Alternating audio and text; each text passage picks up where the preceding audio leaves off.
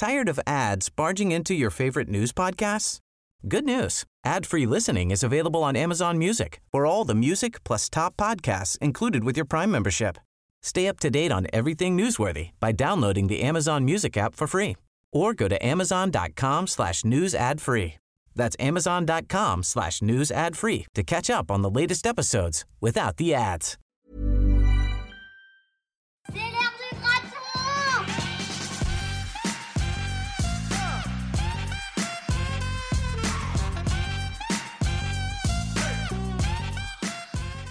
Bonjour et bienvenue dans Le Graton. Je suis Marie Esquelis et je suis accompagnée de Vincent Rocken, journaliste au Progrès. Régulièrement, nous partageons un bon plat avec un entrepreneur de Lyon, car les plus belles histoires se racontent autour d'une bonne table. Le Graton, c'est une rencontre qui prête à la confidence, à rentrer dans l'intimité d'une personnalité, à révéler ce qu'elle n'a jamais dit et à comprendre qu'avant d'être des entrepreneurs, ce sont des humains avant tout. allés tous les deux le sud de l'Italie. À table, s'il vous plaît, pour ce troisième épisode sponsorisé par le Progrès. Nous avons pu faire une virée sur les routes d'Italie dans le meilleur restaurant italien de Lyon, le Verona Tutti, accueilli par Christian Coco. Le chef Benjamin Bugan-Hidet met à l'honneur les spécialités traditionnelles des régions de l'Italie. Vérone, Rome, Naples, Turin, Tivoli. Rendez-vous au Verona Tutti. Buon appetito et bonne écoute. Notre invité de ce soir est né il y a 50 ans dans le Périgord, à Périgueux précisément. Ce lieu de naissance, Marie, a sans doute une grande importance quand on sait l'attachement qu'il porte à la bonne cuisine et même à l'alimentation durable. Mais ça, c'est encore sa face cachée qui se dévoilera peut-être tout à l'heure. Car ce qui est sûr et certain aujourd'hui, c'est qu'il appartient à cette jeune génération de brillants entrepreneurs lyonnais, plutôt discrets, mais à la trajectoire exemplaire. En tant que président fondateur de LDLC.com, spécialisé dans la distribution de matériel informatique, il est à la tête du cinquième groupe de e-commerce français, alors que son groupe fête tout juste ses 25 ans. Oui Marie, vous avez bien compris, notre entrepreneur a créé sa société en 1996 après avoir poursuivi des études de physique et de chimie à Lyon et achevé son service militaire. Et comme tous les grands noms de la tech de ce monde, notre petit génie a commencé son histoire d'entrepreneur dans le garage de ses parents. C'est à se demander si les garages ne sont pas des lieux propices à la réussite des entrepreneurs. En 1998, il travaillait dans sa première boutique et une fois la journée terminée, il s'amusait à faire des jeux vidéo. Il travaillait donc déjà avec son frère Olivier et sa sœur Caroline. Depuis, on peut dire que la vie de notre entrepreneur est une success story. Avec de l'international, une croissance externe, des croissances externes, des échecs aussi, mais aussi des capacités de rebondir. Aujourd'hui, LDLC.com, c'est plus de 1000 collaborateurs, une cinquantaine de boutiques, un chiffre d'affaires en 2020 qui sera probablement autour de 700 millions d'euros, un cours de bourse qui a grimpé de plus de 270% en un an. Je voudrais terminer par une petite phrase qui figure sur sa page LinkedIn et qui me paraît tout à fait exemplaire et révélatrice du caractère de notre invité de ce soir. Il n'y a pas de hasard, de talent ou de chance. Il y a de l'envie, du partage, de la passion et du travail. Bonsoir Laurent de la Clergerie Bonsoir. et bienvenue dans ce troisième épisode du Graton, le podcast des entrepreneurs de Lyon. Ou devrais-je dire LPMVDLC Laurent Philippe Marie Villemonde de la Clergerie. vous êtes né à Périgueux, mais vous avez bien grandi à Lyon. Oui. Euh, la grande partie de ma vie, à partir de la seconde, j'ai tout vécu à Lyon. Laurent, quelle est la chose que les auditeurs ne savent pas de vous, que vous n'avez jamais dit? Waouh.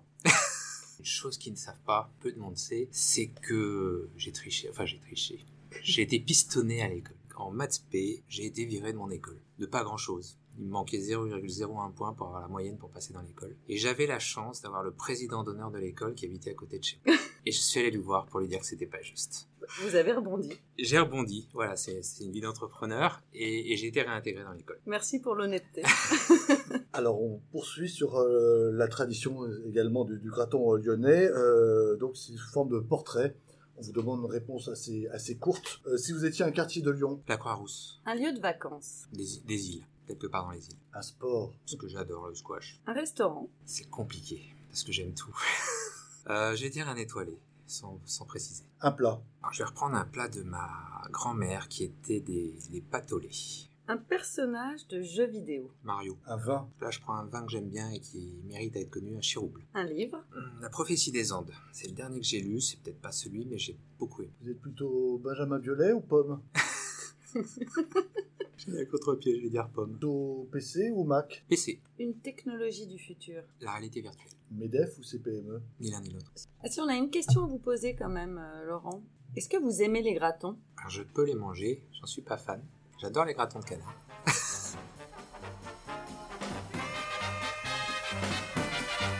À 18 ans, j'ai quitté ma province, bien décidé à empoigner la vie. Le cœur léger et le bagage mince. J'étais Si on revient de sur euh, la genèse de l'histoire des DLC, il y a eu quand même une chasse au trésor qui a permis de, de- de lancer vraiment définitivement euh, votre activité. Est-ce que vous pouvez nous, nous raconter quand même cette histoire qui est euh, assez euh, extraordinaire? Alors la première année d'LDLC, quand j'ai créé la boîte, j'avais pas beaucoup de travail. Et en fait, étudiant, j'avais déjà cherché euh, la qui a jamais été trouvée d'ailleurs, la chouette, euh, la chouette d'or par Max Valentin. Je regardais aujourd'hui, elle est toujours recherchée. Et Max Valentin, pendant cette première année, a fait avec Paris Match un concours où il y avait cinq plaques à trouver en France euh, d'une valeur de 100 000 francs chacune, avec des énigmes à résoudre. Et petit à petit, un jour, je suis parti, et en fait, au départ, je pensais que c'était à Saint-Tropez, cette plaque. Et je suis parti parce que je me suis dit, tiens, c'est le 14 juillet, je vais aller voir le feu d'artifice du 14 juillet, et puis au passage, si je trouve la, la, la plaque, je trouverai. Et donc, je suis allé là-bas, je me suis très vite rendu compte que ça correspondait pas à la dernière énigme, et que j'étais à côté de la plaque, puisqu'il fallait trouver une capitale, euh, une capitale dans le lieu, et c'était la capitale des marrons, qui était Colobrières. Euh, moi, je pensais à la capitale de la fête. et du coup, le lendemain, en rentrant, je me suis dit, on va comme s'arrêter à Colobrières, parce qu'entre temps, j'avais vu que c'était la capitale des marrons. Et puis, en y étant, là, je me suis dit, c'est le lieu. J'ai commencé à chercher un peu plus. Il y avait une fontaine à trouver que j'ai trouvé.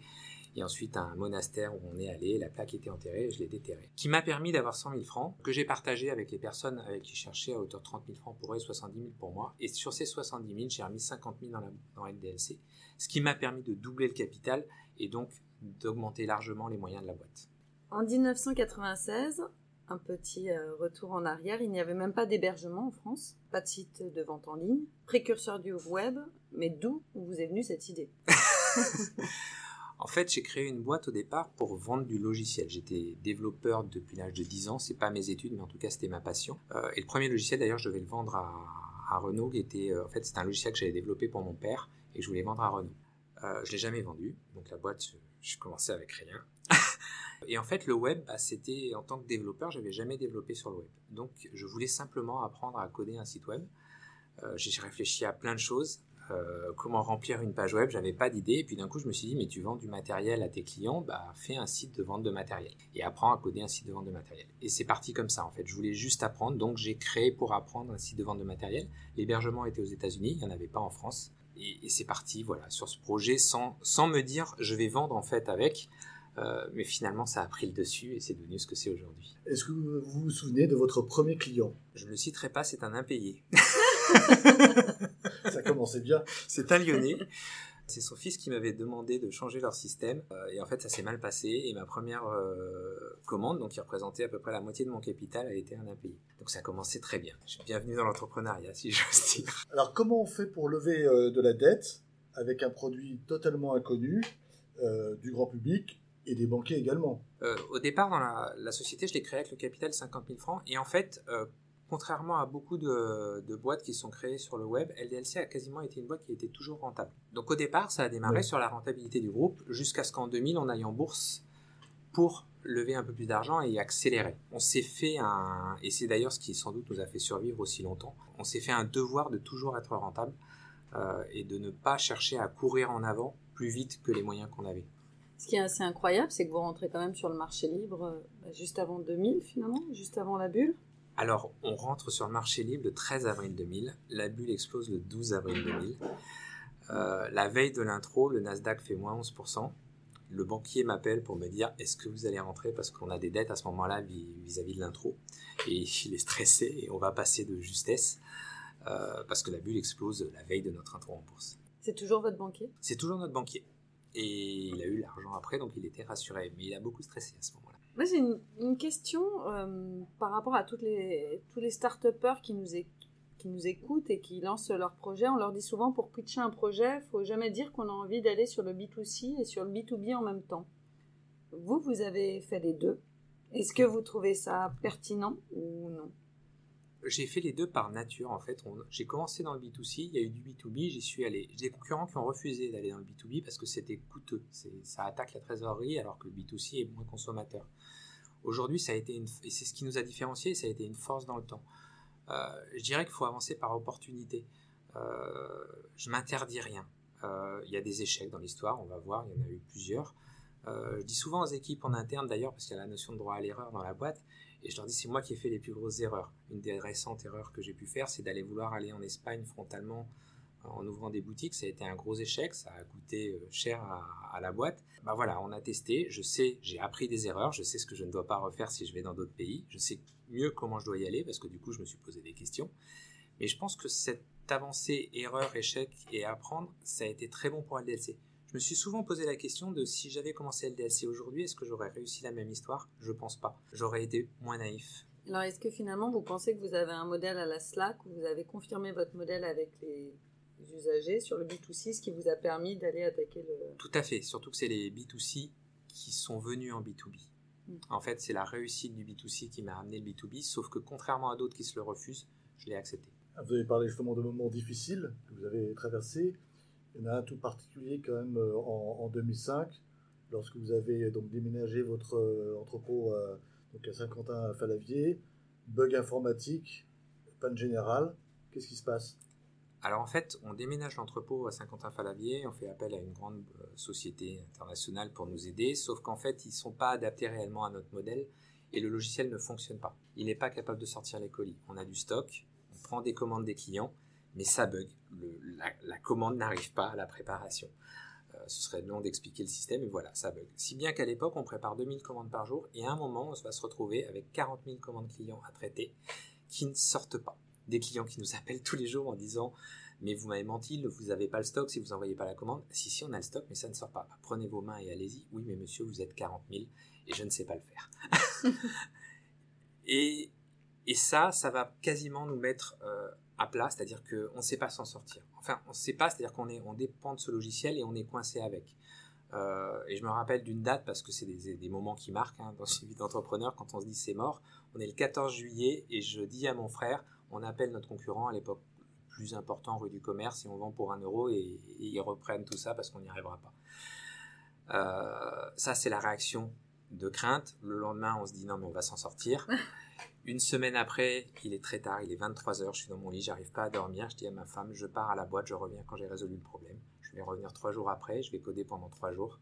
Et en fait, je vais corriger euh, le bug, je vais faire un petit pont euh, sur le bug qu'il y a dessus.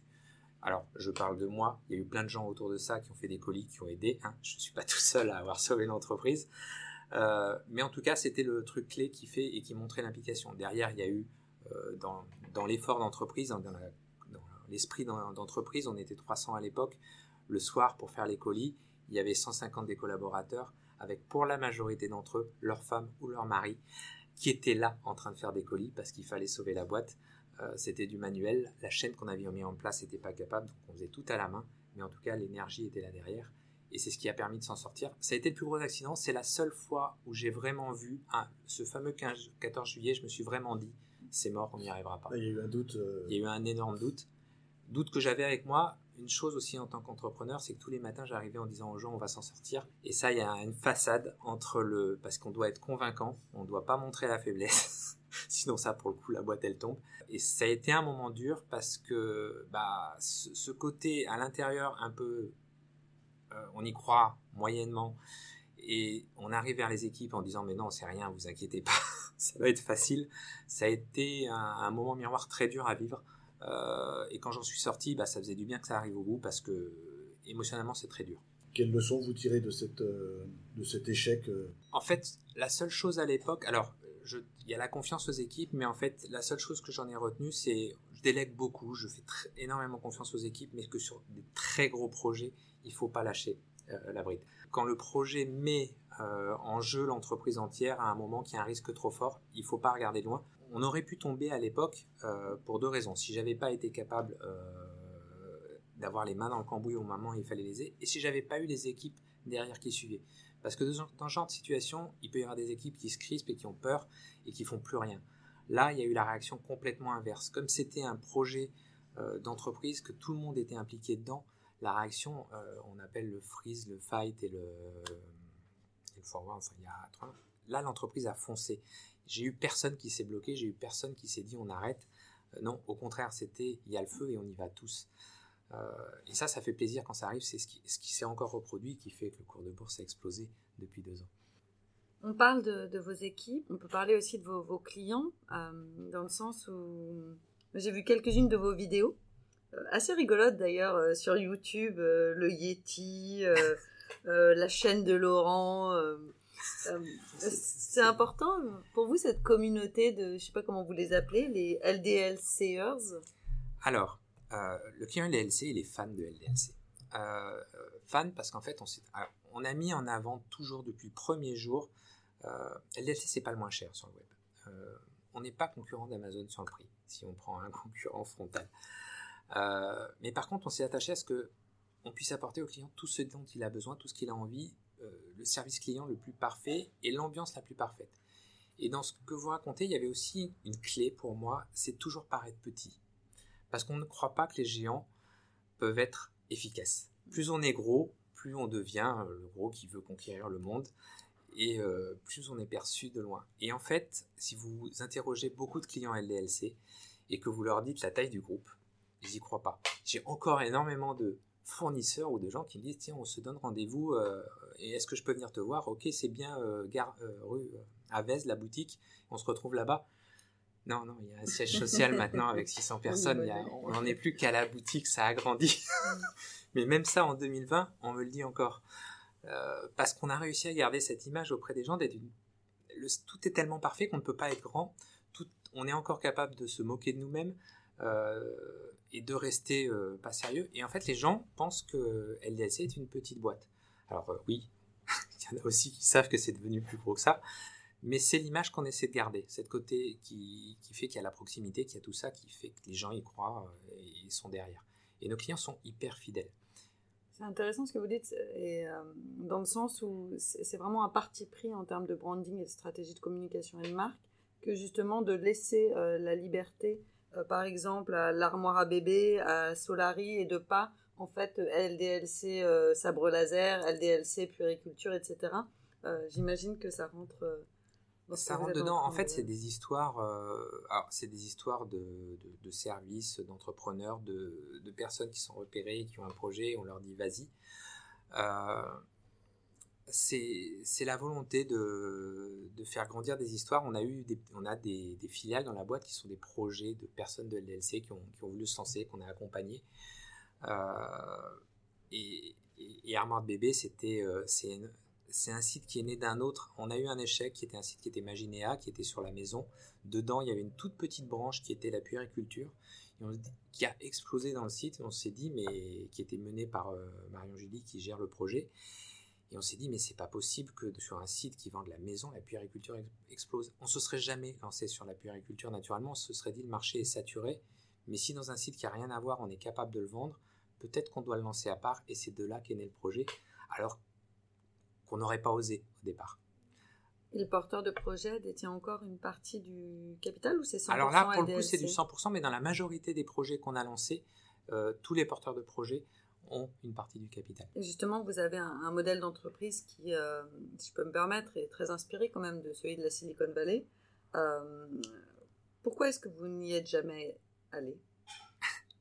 C'est amusant parce que j'ai lu l'histoire de Jeff Bezos, c'est le début d'Amazon, et les deux premiers chapitres, j'aurais pu les écrire. C'est la même histoire. Mais c'est mot à mot, l'ambiance, le début, j'étais là, waouh, c'est tout pareil. J'ai l'impression de me lire. Sauf qu'à un moment, il y a une grosse différence. Il lève 5 millions. Au tout début, sans rien, alors qu'en France, on va me donner euh, 3 millions. Et puis ensuite, il lève un milliard.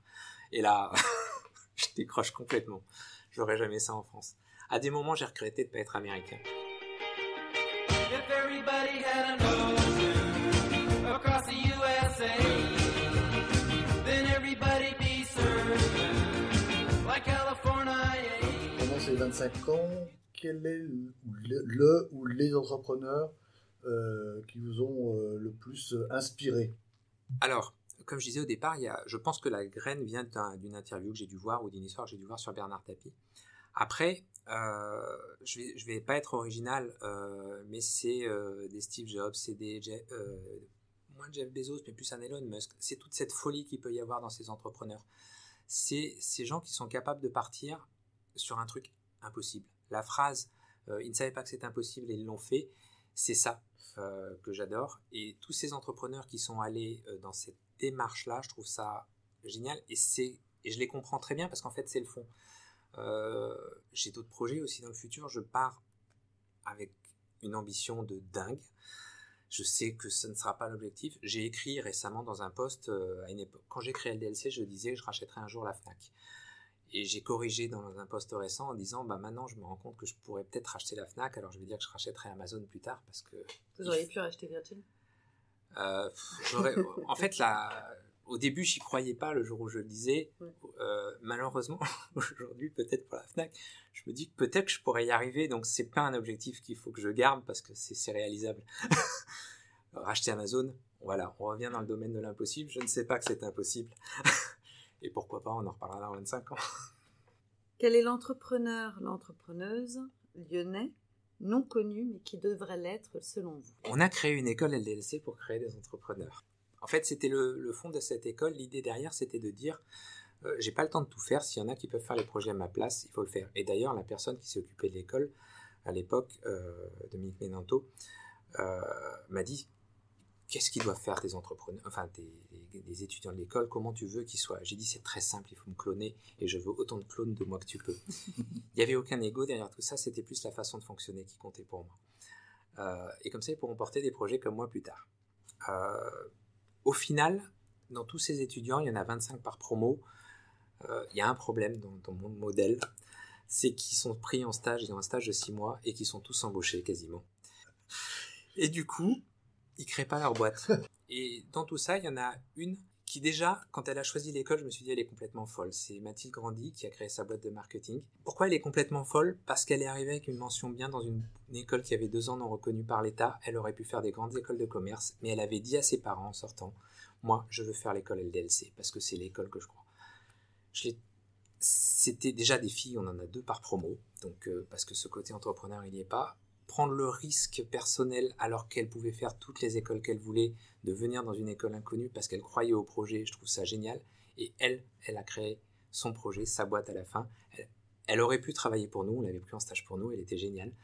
Euh, elle est au tout début de sa carrière, sa, sa boîte a un an, un an et demi. Euh, elle a déjà des clients et, et, et elle a de l'avenir. Euh, elle m'avait demandé d'ailleurs un soutien sur LinkedIn, j'ai écrit un post d'une page quasiment, euh, parce que cette fille est incroyable et je pense qu'elle ira loin et qu'on en entendra parler. C'est le tout début de son histoire, mais c'est une belle histoire à construire. Quand vous avez débuté, il y a un patron lyonnais qui vous a un peu plus euh, accompagné ou euh, sur lequel vous êtes un peu, vous avez essayé d'imiter la trajectoire. Quand j'ai débuté, non, en fait, je suis pas parti avec des projets, donc j'avais pas de patron lyonnais en tête. Il y a des grandes figures lyonnaises qu'on regarde et qu'on qu'on voit. Euh, très vite, il y avait Monsieur Olas, mais sur la partie Cégide et pas sur la partie foot. Ou Ginon, que, dont j'admire la carrière et dont j'admire aussi le, parcours. Mais je suis vraiment parti euh, sans me poser de questions. Et, c'est pour ça que je disais le côté naïf tout à l'heure. euh, et sans consulter les autres.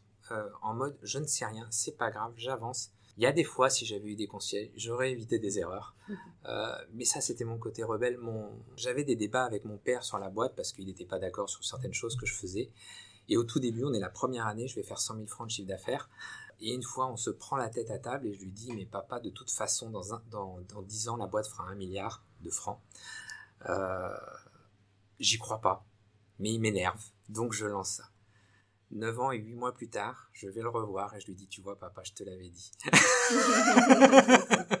Mais il est toujours dans votre conseil de surveillance. si je ne il est toujours là et depuis, il me dit, mais j'ai arrêté depuis longtemps de te contredire parce que tu m'as souvent démontré que finalement tu avais raison.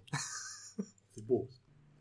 Alors vous avez annoncé donc euh, cet été, enfin, l'été dernier, euh, donc la mise en place des 32 heures, qui est quand même évidemment une initiative extraordinaire. Par contre, la, la mise en place euh, a dû être quand même un peu compliquée. euh. Alors, je vais juste revenir à un truc sur ces 32 heures. C'est c'est- important pour moi, c'est les 4 jours. Euh, parce qu'en fait, pour moi, l'idée, c'était vraiment 4 jours pour libérer une journée dans la semaine qui permet euh, de faire tout ce qu'on est obligé de faire, soit le soir, soit le week-end, et du coup d'avoir des vraies soirées, un vrai week-end.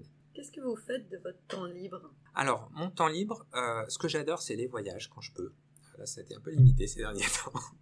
Et les voyages en France et à travers le monde. Euh, j'adore cuisiner. Euh, quand j'ai le temps, je vais passer, euh, et les grandes occasions, Noël, les choses comme ça, je vais passer la journée entière à préparer le repas du soir. Alors je fais du sport, du squash et autres, et lire. C'était pas le cas il y a longtemps, mais depuis trois ans, je lis beaucoup, beaucoup, beaucoup. Beaucoup me demandent d'ailleurs comment j'arrive à lire, autant. Je leur dis, bah, je regarde moins de séries Netflix, vous. C'est possible. Ça se fait, voilà, il faut, faire une petite concession. Et pas des romans, euh, vraiment des livres sur tous les sujets, ça part dans tous les sens. C'est ce qui me donne toutes ces idées de nouveaux projets d'ailleurs, parce que euh, demande souvent d'où vient l'inspiration des entrepreneurs, mais c'est simplement en observant le monde et en se disant là il y a un manque ou là peut-être que ça existe déjà, mais peut-être que j'ai envie de faire différemment.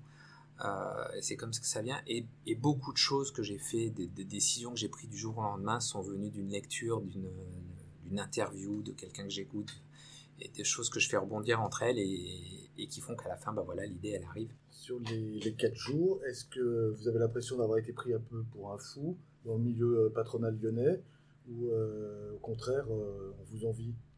Alors, je, je pense que je suis pris pour un fou euh, dans le fait d'oser se lancer. Là, pour le coup, là, je les ai dépassés. Le côté entrepreneur, il y a le côté prendre des risques, et là, ils ont le sentiment que j'ai pris un risque démesuré. En fait, moi, pour moi, il y a zéro risque dans cette histoire. Par contre, il n'y a pas le côté fou, t'es complètement fou d'aller sur les 4 jours, mais comment tu oses y aller en disant que tu vas y aller jusqu'au bout, alors que tu n'as même pas testé, euh, que c'est juste des convictions, ça, oui, je l'ai eu.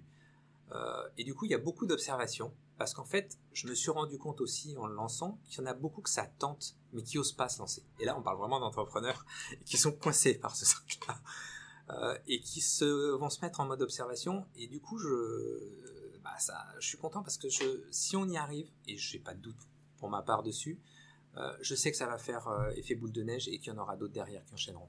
Pour être honnête, l'effet 4 jours, 32 heures, du jour où on l'a annoncé, donc il y a plus de 6 mois, l'effet était dans la boîte. Euh, la confiance, la motivation. Alors, les gens savaient que j'irais au bout parce qu'ils me connaissent depuis longtemps et que j'ai jamais reculé.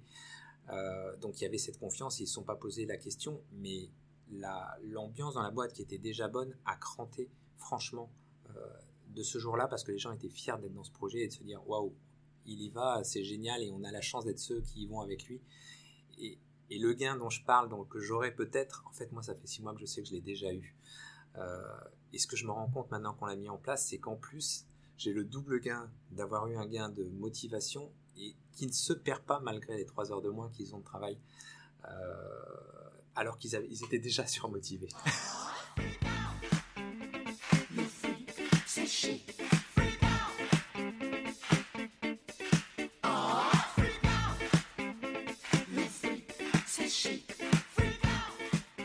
Avant de vous laisser terminer cette entrée, on va parler un petit peu d'argent. Pourquoi justement est-ce que les montants levés continuent d'augmenter malgré la crise? Est-ce qu'on rentre un peu dans, les 30 glorieuses de la tech?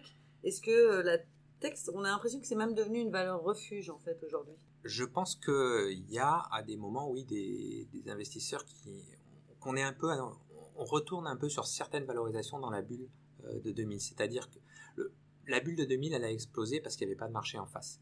D'ailleurs, quand on est rentré en bourse, je me rappelle, la première chose qu'on m'a dit à l'époque, c'est tu as levé 3 millions, dépense-les, tu relèveras derrière. J'ai dit, mais non, il n'y a pas de clients.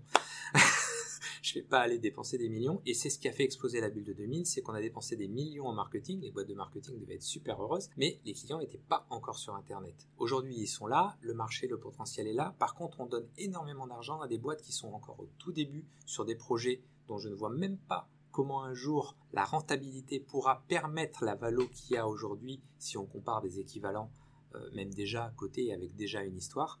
Euh, et là, je trouve ça, je trouve que des fois c'est absurde. Par contre, il y a tellement de fonds euh, qui ont été injectés que je pense qu'à des moments, il y en a qui, qui réfléchissent plus.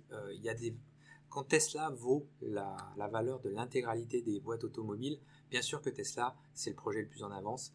Euh, c'est pas qu'une voiture électrique, c'est la, plus en avant dans des voitures autonomes. Ça va très loin, mais c'est aussi incohérent de se dire que ça vaut la, plus cher que l'intégralité de l'industrie automobile dans le monde, euh, alors que c'est petit, même si la techno est là, il euh, y, y, a des choses qui dépassent l'entendement.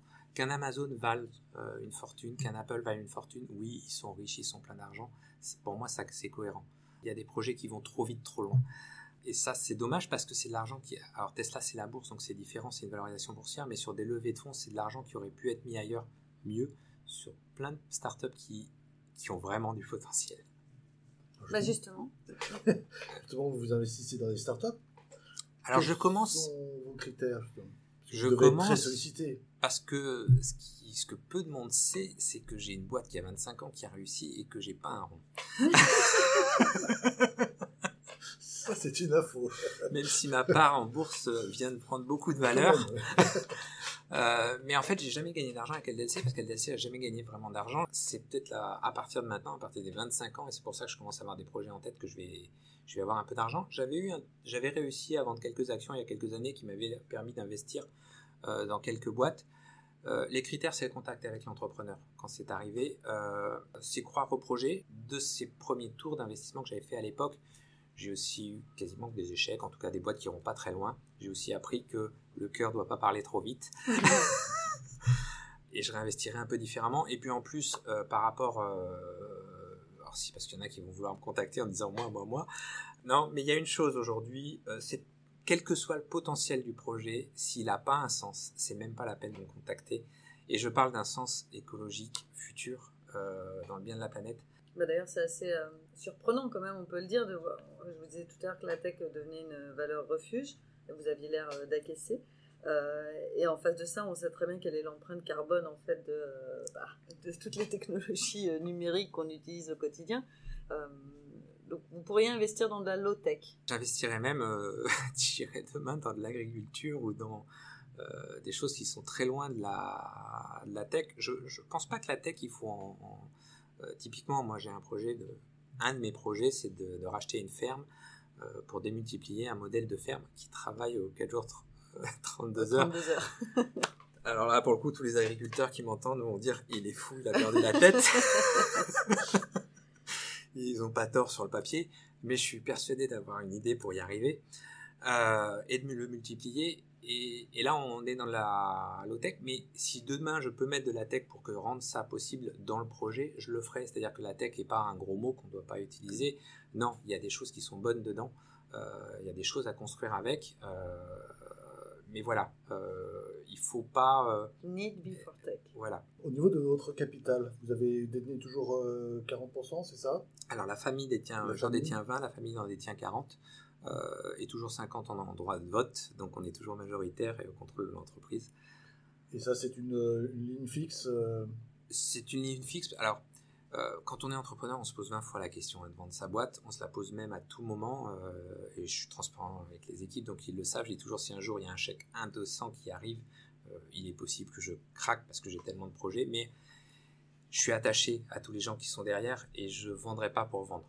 Euh, en fait, je vendrai si un jour on me donne des moyens qui me donnent les moyens d'aller beaucoup plus loin euh, et dans toute cette notion de sens d'ailleurs. Euh, parce que je parle d'agriculture, je pourrais parler d'éducation, je pourrais parler de plein de choses. C'est ça qui est, qui est derrière tout ça. Le fait que ce soit quand même un patrimoine familial, c'est quand même une notion qui est pas forcément prioritaire.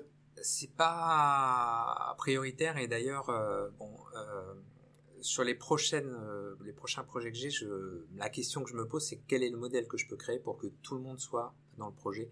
J'ai créé la première boîte j'avais 60% d'LDLC quand ça s'est lancé. Euh, il y avait mon frère ma sœur ma mère et pas mon père parce que je devais vendre le projet à Renault où il travaillait. C'est pour ça qu'il n'est pas dans le capital. Mais il y avait rien d'autre. Euh, puis c'est moi qui ai donné des parts progressivement aux, équipes. Mon frère et ma sœur on sont restés en maintien et c'est moi qui ai baissé tout le long. Parce qu'en fait, ça comptait pour moi d'impliquer les gens. Et là, sur les prochains projets que j'ai, je me dis, mais comment je peux impliquer le maximum? Euh, J'ai pas le modèle, euh, parce qu'en fait, c'est un modèle où je veux que ça s'implique du premier salarié au millième s'il y en a mille, et qui se sentent toujours, toujours aussi impliqués. Et la notion de contrôler la boîte et tout ça n'a pas d'importance. En fait, euh, je me rends compte que finalement, avec 20%, euh, du moment qu'on a la confiance des gens, c'est pas la part qu'on a dans la boîte qui compte, c'est la, on doit être capable de d'amener les gens. Le capital derrière, la part qu'on a, si c'est pas des investisseurs, des requins, des, des fonds divers et variés, on avance euh, avec la, la confiance des gens simplement. Justement, vous avez été sollicité par ces fonds euh, Non, de- jamais parce que Euh, et on les a pas cherchés parce que justement en plus comme on a ce contrôle et qu'on n'est pas spécialement vendeur, c'est pas une volonté. On n'a jamais cherché à réellement vendre à part à une époque où il y avait en 2008, il y a eu une crise, j'ai eu un petit sentiment d'abandon et on allé chercher et on n'a pas cherché des fonds d'ailleurs, on est allé chercher quelqu'un en lui disant c'est avec toi qu'il faudrait qu'on travaille. Mais sinon globalement on n'a jamais cherché à vendre parce que ça a jamais été une ambition en soi. Euh, au contraire, je m'éclate dedans et quand je dis 4 jours et 4 jours, c'est ça, je peux pas, je suis en train de me libérer du temps du côté d'LDLC pour arriver à trouver du temps pour faire d'autres projets. Pour les gens qui m'ont cru depuis le début et qui sont encore dedans, c'est un bébé quelque part. et un vrai. Je reste, je reste dans la famille parce que donc il y a quand même la place d'Olivier, votre frère, qui est quand même essentiel aussi.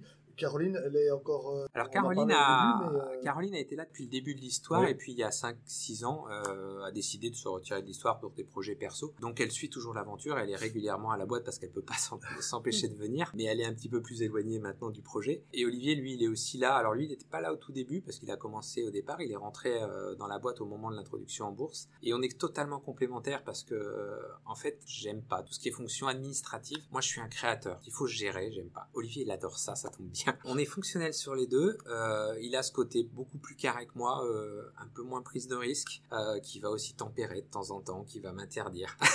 Me dire Laurent, t'es pas conscient, mais là, faut pas le faire.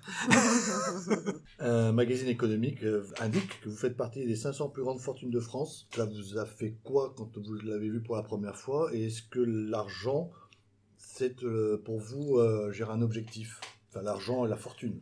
Alors, la fortune en tant que personne personnelle, non, c'est pas du tout un objectif. L'argent s'en est un. Parce qu'en fait, plus on a d'argent, plus on peut lancer des projets, comme je disais, un petit peu plus fous. Dans ma tête, j'ai des projets fous. Et si je veux pouvoir un jour me dire que je pourrais les lancer, j'ai besoin d'argent. On le voit dans mon mode de vie, j'ai une belle maison, euh, j'adore les voyages, j'adore la bonne cuisine. Voilà. C'est ça mes dépenses. À côté de ça, tout le reste, pour moi, c'est des, ça doit aller dans des projets, que ce soit des projets euh, qui rapporteront plus, mais aussi avec des ambitions qui demain sont un peu plus euh, euh, l'argent que je vais dépenser sans, a- sans attendre forcément de retour. Euh, quand j'ai investi à titre perso beaucoup pas mal pour Time for the Planet, je sais que je n'aurai rien derrière, mais c'était naturel pour moi de dire si je peux mettre euh, quelque chose, bah, j'y vais et, et je fonce. Si demain je peux mettre encore plus dans des projets comme ça, sans attendre en retour, parce que j'ai de l'argent et que j'ai été capable d'en gagner beaucoup, je serais content de le faire. C'est c'est vraiment une vision... euh, on est dans un monde où l'argent est important pour, pour faire des choses grandes, donc je, suis, je dois en gagner beaucoup pour y arriver. Vous êtes bien de parler de Time for the Planet, mais peut-être que certains de nos auditeurs ne connaissent pas. Euh, Qu'est-ce que c'est? Alors c'est un projet lyonnais pour le coup euh, que j'ai trouvé génial parce qu'en fait l'idée c'est de dire c'est pas une fondation c'est une entreprise dans laquelle on investit on prend des actions à un euro autant que les autres j'ai plus d'actions que les fondateurs aujourd'hui. Il y aura jamais de retour sur investissement puisque leur but c'est de de tout investir pour lancer des projets avec une philosophie que j'adore parce que c'est de dire ces projets doivent être rentables. Pourquoi ils doivent être rentables? Parce qu'ils doivent être open source et les gens doivent avoir envie de les reproduire. Et bien sûr, euh, ce qui est derrière, c'est ces projets doivent apporter du mieux pour la planète. Et le projet en lui-même est génial. Ils veulent lever un milliard. Ils sont au début. Ils sont à 2 340 000, je crois, ce matin. Je regarde tous les jours, oui. voilà, l'ambition est belle. Euh, ça va de l'avant. Je les ai rencontrés. Euh, c'est pas, l'argent est vraiment dans le projet, c'est-à-dire que c'est pas un faux projet. C'est le tout début, mais l'idée, voilà, ça n'existait pas. Pour le coup, c'est de se dire on crée une boîte, on va lever un milliard juste pour le redistribuer et créer d'autres boîtes rentables, et sans l'ob- l'objectif de... Parce que j'aurais dit, mais si les boîtes gagnent de l'argent, elles vont vous le rendre et il va y avoir de l'argent. Non, on réinvestit, et puis même on se désengage des boîtes le jour où ils sont capables de vivre tout seuls. Donc le but n'est absolument pas de gagner de l'argent à la fin. Euh, je trouvais ça génial. J'ai dit bah je fonce, euh, je fonce à titre perso et puis derrière j'ai dit je fonce même avec LDLC euh, pour aller encore plus loin. Bah, En parlant d'argent, est-ce que vous donnez de l'argent de poche à vos enfants? Non, je leur verse sur un compte tous les mois, mais ils n'ont pas d'argent pour dépenser. Pas encore en tout cas. Euh, par contre, ils ont bien compris qu'ils avaient de l'argent sur un compte et il y a quelques mois, ils m'ont dit mais ton action là, elle monte, papa. Euh, je, je tiens quand même à spécifier qu'ils ont 10 et 13 ans. Est-ce qu'on a le droit d'en prendre? Donc ils en ont pris. Ils ont beaucoup d'argent sur leur compte maintenant. Question subsidiaire, est-ce que vous avez un garage? Alors, euh, oui, j'ai un garage, ils ce lancer leur projet. C'est- Alors, c'était très amusant parce que le petit, enfin le grand aujourd'hui, mais à, à 6 ans, est venu me voir en me disant euh, Papa, plus tard, je reprendrai ta boîte. alors qu'on n'avait jamais abordé le sujet, c'était même pas, il savait même pas ce que c'était, il n'était pas censé le savoir. Et mais là, c'est la deuxième phrase qui m'a fait rire parce qu'il m'a dit mais t'inquiète pas, je te verserai un salaire. Euh, ça vous rassure de savoir qu'éventuellement, euh, alors évidemment là il est, il est très jeune, mais euh, Franchement, c'est quelque chose qui vous... J'aimerais qu'ils créent leur projet et pas qu'ils reprennent la boîte. S'ils ont l'ambition, s'ils sont capables de faire des choses avec, oui, pourquoi pas. Mais euh, on dit toujours que la deuxième génération augmente réellement le projet et que c'est la troisième qui le plante. c'est un dicton de- d'entrepreneur. Pour eux, pour vivre, s'ils ont cette, en- cette envie, euh, je trouve que la vie d'entrepreneur, c'est de mener un projet dès le départ. Et s'ils ont vraiment cette envie, je leur souhaite de, de lancer leur projet. Est-ce qu'ils ont des écrans LDLC hors note Alors, ils sont très à iPad. Donc, ils passent leur temps. Par contre, ils suivent le cours de bourse tous les jours. Ah oui Oui. Qui a eu cette idée folle un jour d'inventer l'école? Qui a eu cette idée folle un jour d'inventer l'école? C'est ce sacré Charlemagne, sacré Charlemagne. Vous avez expliqué justement que vous aviez un modèle éducatif assez, euh, je sais pas quel terme on peut utiliser, alternatif. Vos enfants sont à la maison? Alors, mes enfants font l'école à la maison. C'était une demande du plus grand euh, que j'ai foncé parce qu'en fait, plus jeune, j'aurais aimé faire l'école à la maison, mais c'était pas du tout euh, dans les mœurs. Mais j'avais dit à mes parents plus jeunes euh, si je faisais l'école, si j'étais à la maison, j'irais plus vite et vous me reprocheriez pas d'être moins bon à l'école parce que j'ai pas été un, un premier de la classe, même euh, j'ai même été un dernier de la classe euh, sur mon diplôme d'ingénieur, euh, même si l'école est très fière de moi aujourd'hui. Et quand ils m'ont demandé ça, bah en fait, par rapport au fait qu'ils décrochaient un peu, qu'ils étaient pas dedans, bah j'ai foncé et il a fallu convaincre ma femme, convaincre mes beaux-parents, convaincre beaucoup de monde. Mais aujourd'hui, personne dans tout ce monde-là les remettrait à l'école parce qu'ils s'éclatent, ils s'épanouissent. On se demande beaucoup comment ça se passe du côté social pour des enfants qu'on sort. Finalement, ils vont perdre un petit peu le lien avec leurs amis, mais ils font du sport à côté, ils, ils envoient quand même des enfants et ils deviennent social de façon transversale. C'est-à-dire que le plus grand, qui était un enfant très réservé, aujourd'hui est ouvert sur le monde et ouvert sur tout le monde. Euh, parce que le, côté social, ils en ont besoin et du coup, ils vont le chercher à tous les âges. Euh, et finalement, quand je revois l'école aujourd'hui à travers ça, je me dis il y a un piège dans l'école, c'est qu'on est enfermé dans sa tranche d'âge. Et le côté social, bah, ça enferme un petit peu ça, et, et qu'ils ont gagné un petit peu là-dessus aussi. Même si des fois, je me dis qu'il faudrait qu'ils aient plus de copains et qu'ils sortent aussi plus avec des gens de leur âge. Parce qu'à la maison, il y a des choses. euh, Bah, on va prendre le grand de 13 ans, il rencontrera moins souvent des filles. D'ailleurs, aujourd'hui, il a beau avoir 13 ans, il me dit toujours les filles. Je Vous veux savez, je pas en crois qu'il est parler. déjà sur l'appli Tinder. hein. Non, Après le cours non. de bourse. hein. Justement, il est toujours en mode, euh, il a toujours 10 ans hein, dans, cet esprit-là, et les filles, il veut pas en entendre parler. Il sera rattrapé, ça viendra. mais voilà, il y a, y a des choses euh, qui évoluent pas pareil, mais en tout cas, ça l'a épanoui à un point qui, qui est réellement un gain pour lui. Et justement, est-ce que vous, vous avez gardé des amis d'enfance? Très peu. Et je, et là, pour le coup, je reproche à Internet de ne pas avoir existé. Euh, parce qu'aujourd'hui, il y a cette force. euh, typiquement, ça fait trois ans qu'ils font l'école à la maison, ils n'ont pas perdu tous leurs amis. Euh, et ça, c'est grâce à Internet. Euh, parce qu'avec la tablette, avec les jeux, avec tout ça, ils jouent toujours avec des amis qu'ils avaient à l'époque, ils les invitent toujours à leurs anniversaires, ils les croisent toujours. Et ça, Internet le permet, alors qu'à notre époque, ça existait moins. On retrouve des amis aujourd'hui, ça m'est arrivé d'en retrouver.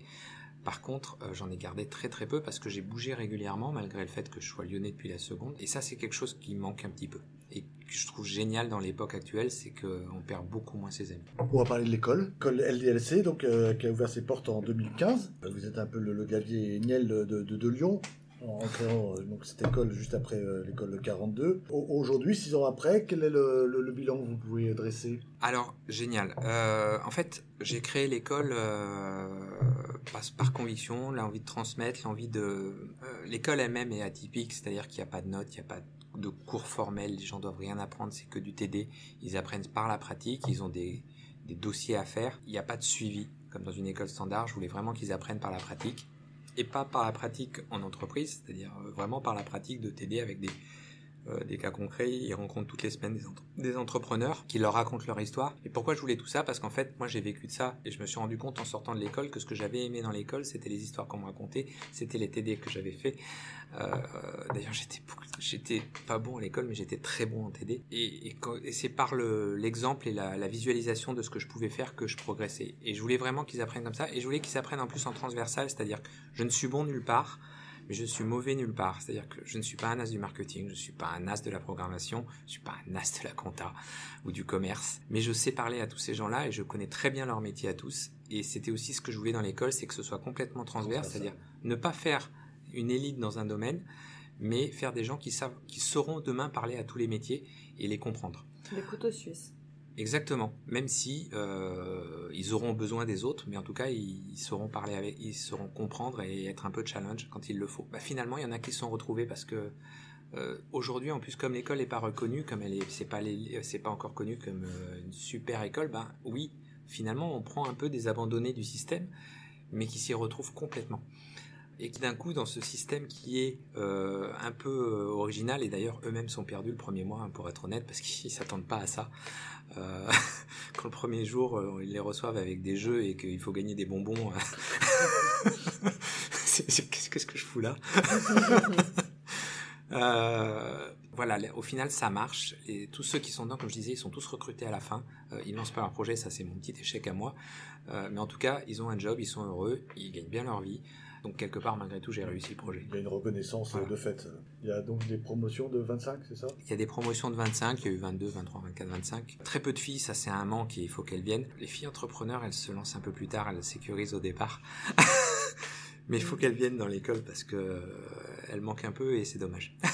En parlant d'école, euh, si demain vous deviez vous lever avec une nouvelle compétence, quelle serait-elle? L'agriculture, être fermier. Fermier. Je vais en avoir besoin.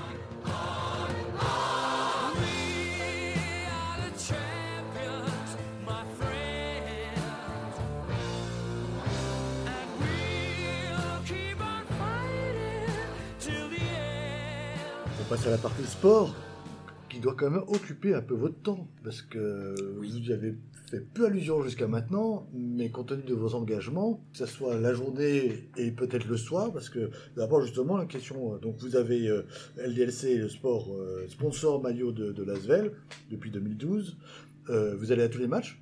Non, j'ai pas le temps. J'aimerais bien, mais j'ai pas le temps. Je vais à tous les matchs une fois qu'ils sont dans la phase finale, ça j'en rate pas un. Pendant l'année, je vais à 4-5 matchs parce que j'y arrive pas, je peux pas, je peux pas, enfin, Typiquement, je peux pas associer vie de famille, vie pro et, une vie en plus à côté euh, en allant voir tous les matchs. J'adore ça. Quand j'ai sponsorisé basket, je ne connaissais rien de basket. J'y suis allé parce que je cherchais un sport. à Lyon, c'est très pris, les sports. ah bon? Tony n'était pas encore là, mais il allait arriver, donc ça m'intéressait aussi un peu pour ça. En tout cas, c'était pas fait dans sa tête, mais il y réfléchissait. Et puis, donc, je suis allé sur le basket parce que c'était un sport important que j'ai découvert, que j'ai vraiment découvert. J'étais jamais allé à un match de Lasvel avant, et même au moment où j'ai signé, j'avais toujours jamais vu un match de Lasvel. Euh, et dès que je suis rentré, j'allais dire dans l'arène, j'ai vu une ambiance incroyable et une ambiance de famille que j'avais pas retrouvée euh, chez les autres. Il y a ces trois sports, euh, quand on prend les trois grands sports, foot, rugby, basket, c'est trois sports vraiment différents avec trois ambiances complètement différentes. Et, j'ai adoré tout de suite. Du coup, j'ai appris les règles, j'ai appris qu'il fallait. C'est super sympa d'être sur le bas du terrain, de voir la vitesse du jeu, mais on voit pas du tout le jeu. Quand on commence à comprendre, c'est plus sympa d'être en hauteur. J'ai appris beaucoup de choses. J'ai vécu des moments incroyables parce que il y a un truc qu'on n'a jamais en tant que chef d'entreprise, c'est une victoire comme au sport. Quand on gagne, il y a une adrénaline, il y a un instant, il y a quelques secondes on peut avoir toutes les réussites qu'on veut, même quand on a sa boîte. Cette adrénaline-là, on ne la retrouve qu'au sport. Euh, la victoire, euh, cet instant, ce magique, euh, bah, ça se montre qu'à ce moment-là, quand on est dedans, qu'on est impliqué dedans, c'est encore démultiplié. Euh, et j'ai vécu des moments incroyables, en plus avec la chance d'être derrière, donc de voir des instants qu'on ne voit plus une fois qu'on sort du terrain. et finalement, j'ai découvert, et au-delà de ça, j'ai découvert un autre entrepreneur. Parce que Tony, c'est pas qu'un grand sportif, c'est un grand entrepreneur aussi. Et c'est là aussi on s'est beaucoup retrouvé parce que moi, côté sport, j'avais rien à lui apprendre. pour le coup, j'avais pas l'équivalent de mon côté. Par contre, l'entrepreneur que j'ai en face, c'est un vrai entrepreneur. C'est pas qu'un grand sportif, c'est un businessman, il monte son truc, il construit vite et efficacement. Euh, il sait où il va et depuis euh, qu'il est tout jeune. Et c'est un gars incroyable avec qui du coup on a pu partager et avancer sur plein de choses. Et à un moment, euh, j'avance avec lui, je me pose pas de questions, c'est-à-dire que il dit souvent merci Laurent de me suivre, mais en fait j'ai envie d'avancer avec lui parce qu'il écrit une histoire qui est aussi incroyable, qui n'est pas que du sport d'ailleurs, puisque derrière là il y a l'académie, il y a d'autres choses autour. Il a un peu ce côté un peu fou comme moi de, de vouloir aller plus loin, de pas simplement chercher le résultat sportif à un moment. Je trouve ça génial et, c'est pour ça qu'on se retrouve sur tous ces projets et que j'ai envie de le suivre aussi loin qu'il ira. Quel, euh, quel, parallèle justement vous faites quand même entre la vie de l'entreprise, le monde et le monde du sport? Alors nous on est venu sur le sport parce qu'en fait à un moment, euh, quand on est, le sport c'est pas quelque chose qui rapporte à l'entreprise. Asvel n'aura pas le retour sur investissement de ce qu'on met dedans. Par contre, je pense qu'à un moment, il faut aussi rendre à la ville dans laquelle on a grandi des, le- les moyens de grandir autour et d'a- j'allais dire d'amuser les gens, mais en tout cas de leur donner du, du fun. On avait le e-sport et on a eu aussi des belles victoires dans le e-sport. Euh, L'équipe LDLC est championne de France, je crois, de. alors, les championnes d'Europe euh, de League, League of Legends. ouais. J'avais envoyé, un, envoyé un SML parce que c'est OL, euh, LDLC OL, mais là, pour le coup, le sponsor c'est l'OL, c'est pas LDLC. Ouais. Et j'avais envoyé un, un SMS à, à Jean-Michel pour lui dire bon, écoute, à défaut d'être champion d'Europe de foot, tu es déjà le champion d'Europe de. Ah, c'est dur, c'est piquante. Ça le fait rire. Mais oui, et ça viendra. Je lui fais confiance. Il construit un truc incroyable lui aussi. Donc, enfin, on a des titres et on était les premiers d'ailleurs dans ce dans ce cadre-là. Donc, il y a eu de belles victoires et aussi des victoires dont je suis fier parce que c'est pas des grandes équipes. On n'avait pas des budgets comme les gens qu'on a en face de nous. On a une équipe qui est capable de les faire monter très haut euh, et qui sont très forts. Et le côté du sport euh, avec Lyon, bah, c'était de rendre à Lyon. En ce moment, on est aussi en train de, de se mettre en, alors c'est pas en sponsor, mais en, en- on apporte dans les fondations de- du, du culturel à Lyon parce que c'est aussi quelque chose qu'il va falloir soutenir dans les années à venir. Il n'y a pas de fondation de restauration, La gastronomie lyonnaise se, se porte bien. mais on viendra, on viendra souvent dans les restaurants après parce qu'en plus j'adore ça donc euh, et, et je, je suis en train d'en découvrir un ce soir. donc. mais voilà, il y a, il y a plein de, il y a plein de choses où on doit, quand on peut apporter, il faut apporter. Et si on peut apporter, le sport a cette force de pouvoir apporter à toute la ville, pas simplement à l'équipe. C'est un, c'est une joie de vivre après dans la communauté et c'est c'est pour ça que je- pour, pour moi c'est important d'y reparticiper derrière. Qui vous distingue un petit peu quand même d'Olivier Ginon et Jean-Michel Aulas dans cette euh, vocation? Ah bah, eux sont propriétaires de leur club, moi je suis que sponsor. et j'accompagne le propriétaire dans son histoire. Mais ça n'empêche pas de, ça m'empêche pas d'adorer pouvoir suivre tout ça. Alors, je sais pas comment vous percevez cette alliance entre euh, Tony Parker et Jean-Michel Aulas. Tout ça, c'est des histoires d'entrepreneurs. Euh, Jean-Michel m'a fait sourire le jour où il a signé parce qu'il est venu me voir en me disant, je crois que le plus gros gagnant aujourd'hui, c'est toi. Oui, j'ai signé un contrat, tu rentres dans le système, j'ai signé juste avant, j'ai bien fait, ça aurait été plus cher après. Mais en fait, je pense que ce qui fait que tout ça, ça marche, c'est que c'est- des entrepreneurs qui parlent entre eux. Parce que derrière la gestion d'une équipe sportive, il y a quand même du, il de l'entrepreneuriat, il y a quand même des choses à mettre en place et qu'on a des grands entrepreneurs qui se rencontrent et et qu'il y a une mutualisation de tout ça qui crée une force et que ça va aller loin parce que justement il y a cet esprit derrière.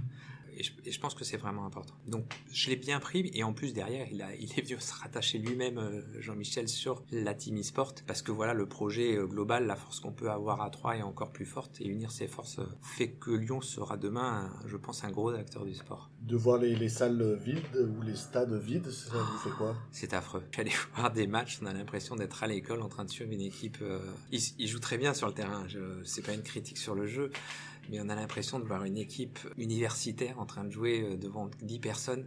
Il, manque une ambiance, il manque plein de choses. Je, je me demande même comment les joueurs arrivent à jouer parce que ça fait partie d'un tout.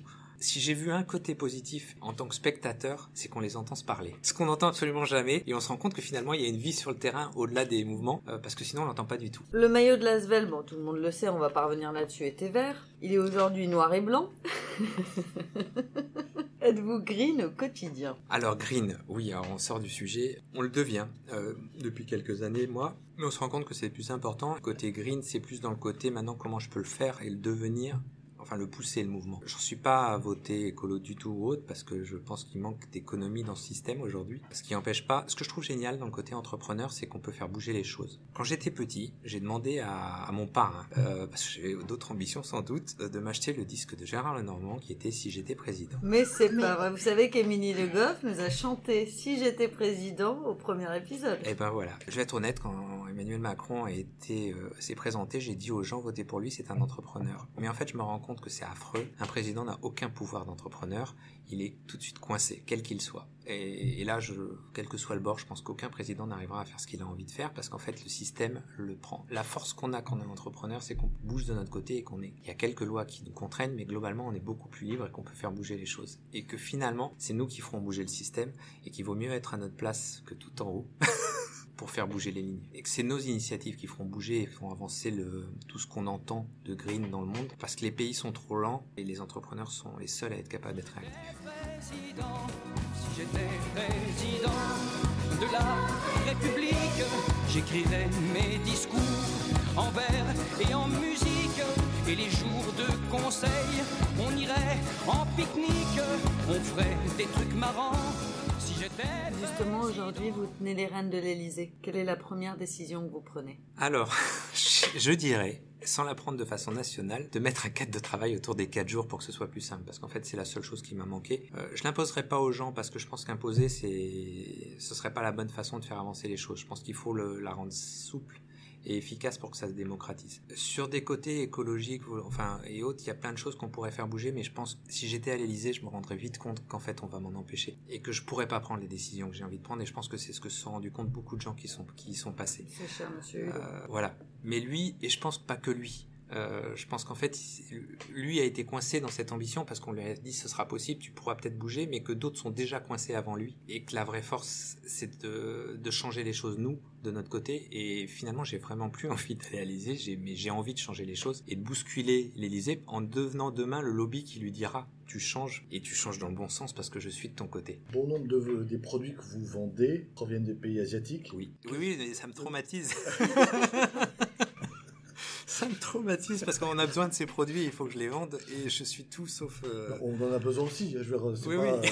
bon. Et ils viennent tous d'Asie et ils prennent tous des bateaux, et ils prennent tous des avions et ça va pas s'arrêter. Et justement, c'est pour ça que si tout cet argent que je peux gagner peut me permettre de retourner les choses dans le bon sens, bah ça fera du, du positif et du sens parce que c'est aujourd'hui c'est et on le voit hein, dans quelques posts que je fais et autres, je suis en train de bouger dans ce sens-là. C'est ce qui me fait mal, c'est que je me dis ok, t'as créé un truc, c'est génial, l'histoire est magnifique, euh, plein de gens peuvent t'envier, mais sur le sens et, forcément quand on vieillit, on prend de plus en plus le sens en compte, bah, il manque quelque chose. Et, et c'est pire. Quand on parlait tout à l'heure euh, off du why de la boîte, quand on a commencé à le travailler en interne, on s'est dit, il y en a qui ont, l'écologie est revenue, mais on s'est tous regardés en se disant, mais on peut pas parler d'écologie, pas nous, on n'a pas le droit, on est trop loin. Euh, même si on a l'envie tous, qu'est-ce qu'on peut réellement changer pour aller dans ce sens? Par contre, on peut avoir d'autres projets hors du truc pour essayer de rattraper tout ça. Et c'est là-dessus vraiment qu'il faut qu'on aille. Quand LDLC investit dans Times Up for the Planet, c'est aussi ça, c'est de dire, nous on va pas changer les choses, on va avoir besoin de toute façon de ce qu'on fait, tant pis on n'est pas dans le bon côté des choses, mais si on peut aider à ce que euh, le reste rattrape et fasse que ce qu'on vend, ça reste indispensable.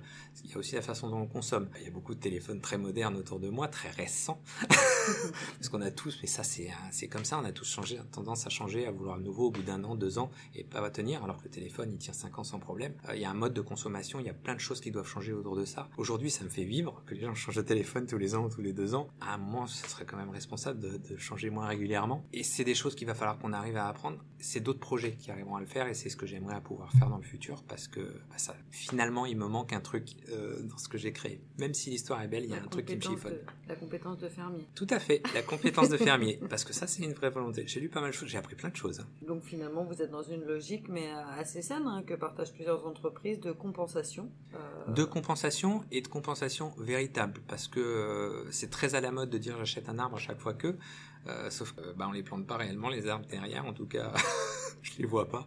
On en coupe autant en même temps. C'est peut-être le sapin de Noël. Alors je critique pas le sapin, je trouve ça génial d'avoir un vrai sapin. Hein. Je suis pas dans le débat.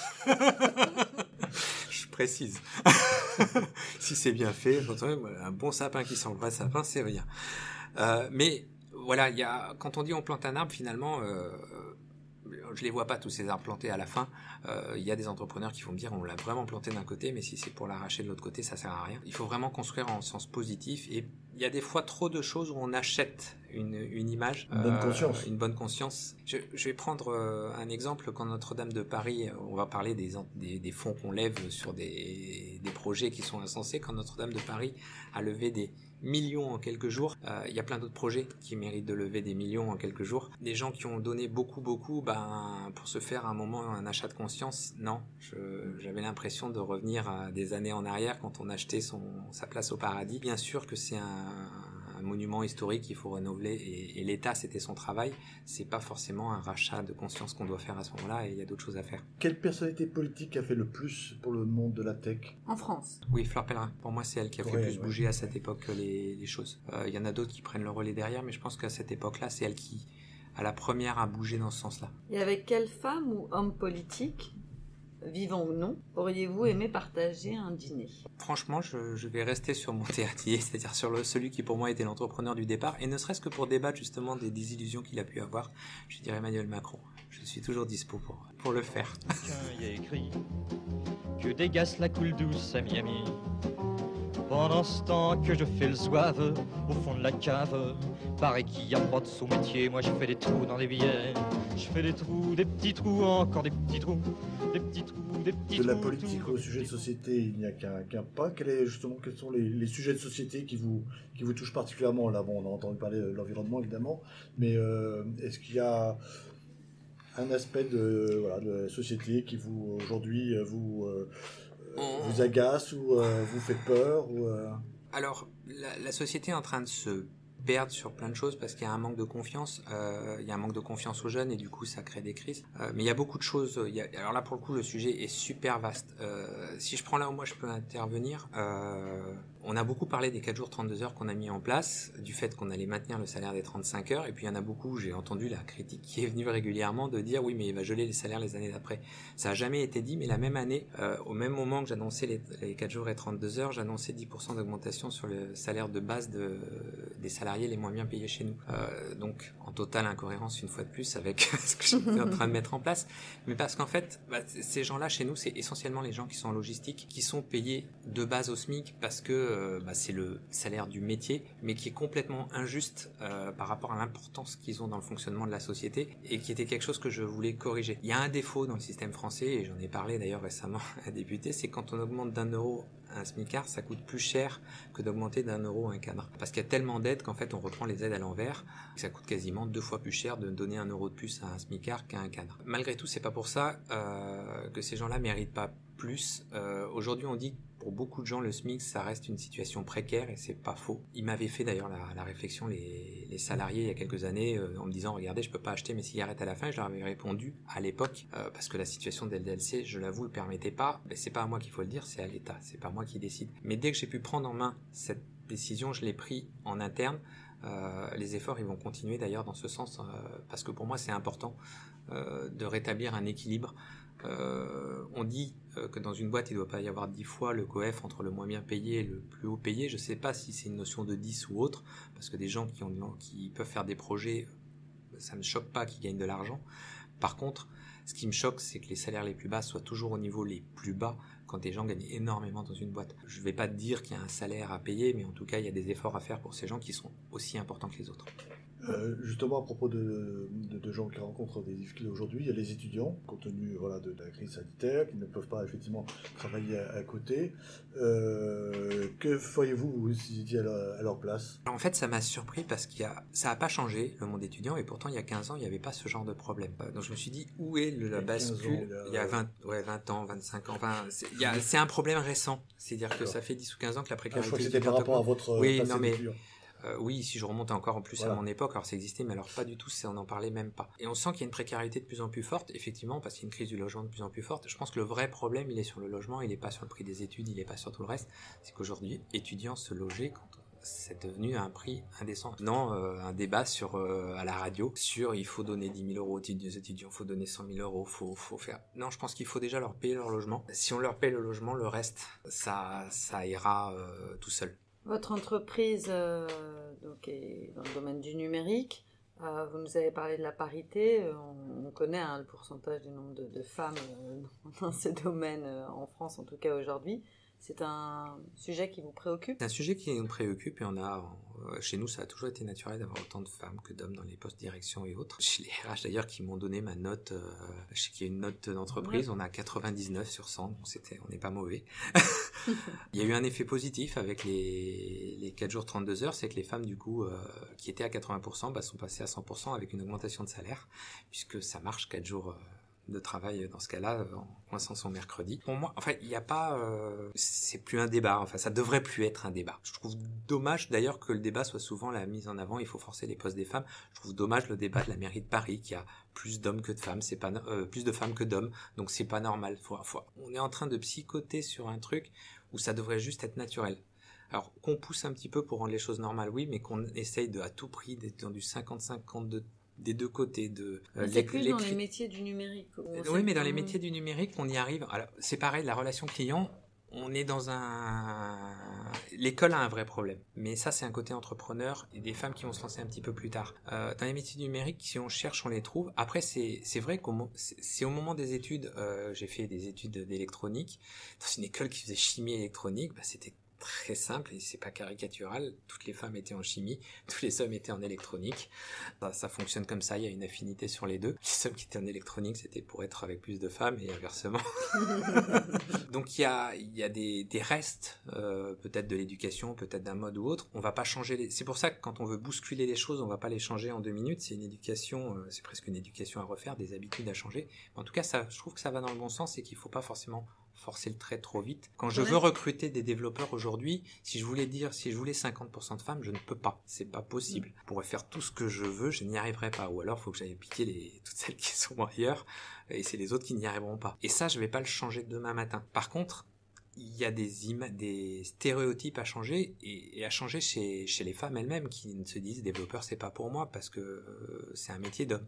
Bah, ça c'est à changer dans le temps, euh, mais ça va pas se faire demain matin. Non mais c'est vrai quand on voit la, vitesse de la technologie et les biais qu'il peut y avoir notamment dans l'intelligence artificielle, euh, c'est quand même un sujet qui est un peu préoccupant puisque la société change quand même beaucoup moins vite euh, que la technologie euh, ah, L'intelligence artificielle a démontré tous ses biais justement parce que elle est raciste, parce qu'elle analyse un état de fait et, elle fonctionne suivant cet état de fait. Je, je, personnellement, je suis anti-intelligence artificielle, mais ça c'est un autre débat.